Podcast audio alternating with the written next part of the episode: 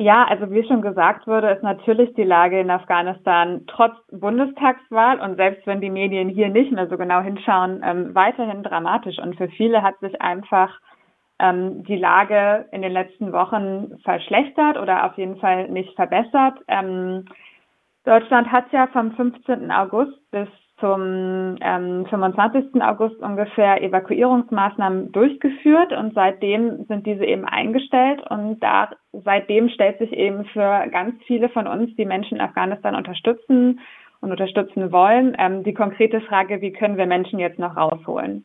Und ähm, das ist letztlich das, wo wir eben ähm, jeden Tag dran sind, wo eben der Versuch ist, beim Auswärtigen Amt zu erreichen, dass Menschen eine sogenannte Aufnahmezusage bekommen. Ähm, da gab es jetzt zuletzt auch ein bisschen Bewegung, dass ähm, ungefähr 2600 ähm, ja, Menschenrechtsverteidigerinnen, Journalisten etc. Ähm, jetzt zugesagt wurde, oder das ist der Prozess, dass denen gerade zugesagt wird, ähm, dass sie nach Deutschland kommen können mit ihren Familien.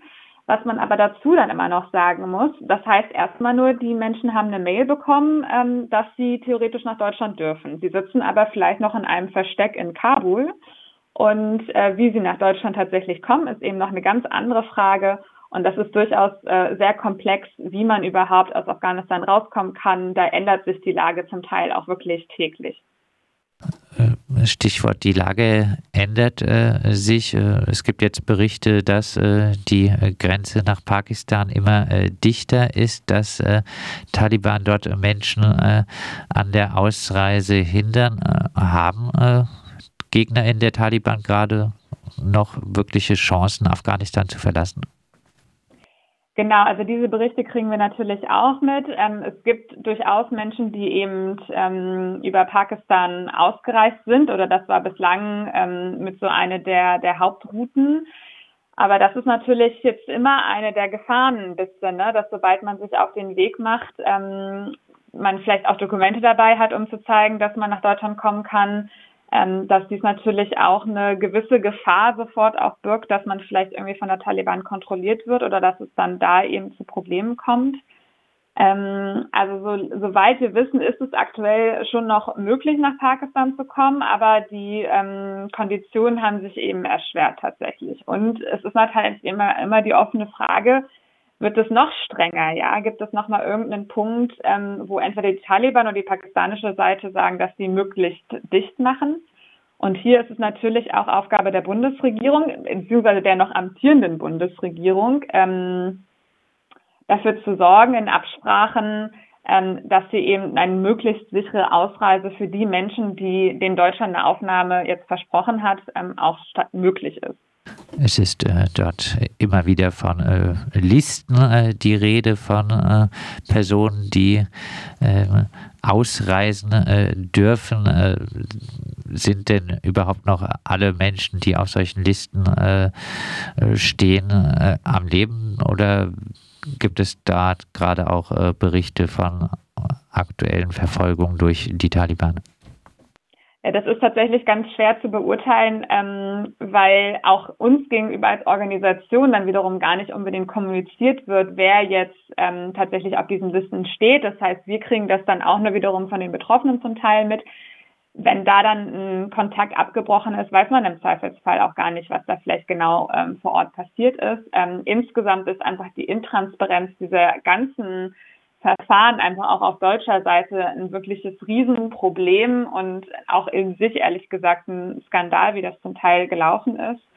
Ähm, und natürlich ist der Punkt, ähm, dass die, die Zeit für viele rennt, ja. Und ähm, entweder weil sie sich verstecken und unklar ist, wann sie vielleicht gefunden werden, oder weil einfach ähm, ja die Frage ist, wie wann dann doch die Taliban bei ihnen klopft. Ähm, aber hundertprozentig wird man das in vielen Fällen ähm, nicht immer nachverfolgen können. Aber ja, je länger die Ausreise dauert, desto größer die Gefahr, dass doch tatsächlich Menschen ähm, ums Leben kommen oder ähm, ihnen einfach noch Grausames angetan wird. Denn das ist natürlich auch etwas, ähm, was sich jetzt auch in den letzten Wochen gezeigt hat. Ähm, die Taliban haben zwar am Anfang ähm, bestimmte Ankündigungen gemacht, dass sie ähm, ja, Frauenrechte respektieren würden in bestimmten Umfang oder eben nicht ähm, sich wie früher verhalten würden. Aber ähm, Berichte wie zum Beispiel von Amnesty International zeigen ganz klar, dass die natürlich in ihre alten Muster fallen und es zu Folterung von Journalisten kommt, zum Beispiel zur starken Einschränkung von Frauenrechten, wie zum Beispiel Berufsverboten und Ähnlichem. Ähm, also die Gefahr in Afghanistan ist eben sehr hoch für die Menschen. Heißt, heißt äh, die Hoffnung, äh, die Taliban könnten jetzt anders agieren als äh, in der Vergangenheit, die decken sich nicht mit den Berichten, die auch pro Asyl erreichen. Nein, auf keinen Fall. Und das war, glaube ich, von Anfang an ähm, für viele und gerade für die Afghanen, das muss man ja auch sagen, die das am wenigsten geglaubt haben und natürlich die Lage vor Ort am besten kennen, dass das wirklich realistisch war, dass sich jetzt hier eine Art gemäßigte Taliban durchsetzen würde. Es gibt sicherlich auch unterschiedliche äh, Strömungen ähm, innerhalb der Taliban. Ähm, aber dass es zu einem starken Rückschlag ähm, bei Menschen- und Frauenrechten und Demokratie äh, natürlich kommt mit der Machtübernahme, das war absolut vorhersehbar. Und man hat natürlich da auch immer wieder den Eindruck, dass auch äh, viele europäische Regierungen da gerne immer noch am letzten Strohhalm festhalten. Ähm, es wurde ja sogar nach der Machtübernahme der Taliban zum Teil doch wieder schnell auch Richtung Abschiebung überlegt, ob das nicht doch dann irgendwann wieder möglich wäre, ob man nicht doch da bestimmte Sachen absprechen kann, was natürlich einfach zynisch ist. Ähm, das ist jetzt aktuell nicht konkret in Planung, soweit wir wissen, aber man sieht eben, es gibt natürlich auch ein Interesse, mit irgendeiner Regierung in ähm, äh, Kabul zusammenzuarbeiten. Ähm, bislang ist allerdings ja zumindest in der deutschen Regierung klar, dass man die Taliban ähm, nicht als legitime Regierung akzeptiert. Und wir ähm, finden, dass es auf jeden Fall natürlich auch weiter so sein muss, gerade wenn es um Fragen wie Kooperation in solchen Bereichen geht. Und äh, tut die Bundesregierung aktuell äh, genug äh, in Sachen Evakuierung von Hilfesuchenden aus Afghanistan? Also jein, würde ich sagen. Es gibt natürlich schon, ähm, es passiert natürlich schon einiges ähm, und wir wissen, dass auch viele wirklich bemüht sind, aber es gibt eben, ähm, es wurde von Anfang an jetzt die, der Kreis derjenigen, denen noch geholfen wird, sehr eng gezogen. Und das ist eigentlich mit unserer Hauptkritik. Ähm, also einmal ähm, gibt es ja die sogenannten Ortskräfte, also Menschen, die vor Ort für deutsche Einrichtungen, Ministerien etc. gearbeitet werden. Dort werden noch, wenn es ähm, Gefährdungsmeldungen gibt, noch weiter eben diese Aufnahmezusagen erteilt. Ähm, aber auch da sind zum Beispiel Subunternehmen ausgenommen. Ja, also Personen, die ähm, an sich für deutsche Einrichtungen gearbeitet haben, aber eben ihren Vertrag nicht direkt mit diesen haben. Ähm, solche Engziehungen sind extrem problematisch. Ähm, und dann haben wir eben im Bereich der Menschenrechtlerinnen eine ganz absurde Situation gehabt, dass am Tag der Evakuierung eine Seite des Auswärtigen Amtes online gegangen ist, die gesagt hat, so bis heute haben wir geprüft, welche Menschenrechtsverteidigerinnen wir aufnehmen und seitdem ist die Liste geschlossen. Und auch hier ist natürlich klar, wenn Menschen extrem gefährdet sind, dann brauchen sie eine solche Aufnahmezusage unabhängig von irgendwelchen Stichtagen. Ähm, also für bestimmte Menschen wird schon einiges getan, sicherlich auch hinter den Kulissen, aber der Kreis derjenigen, die hier geschützt werden sollen, ist viel zu eng gezogen.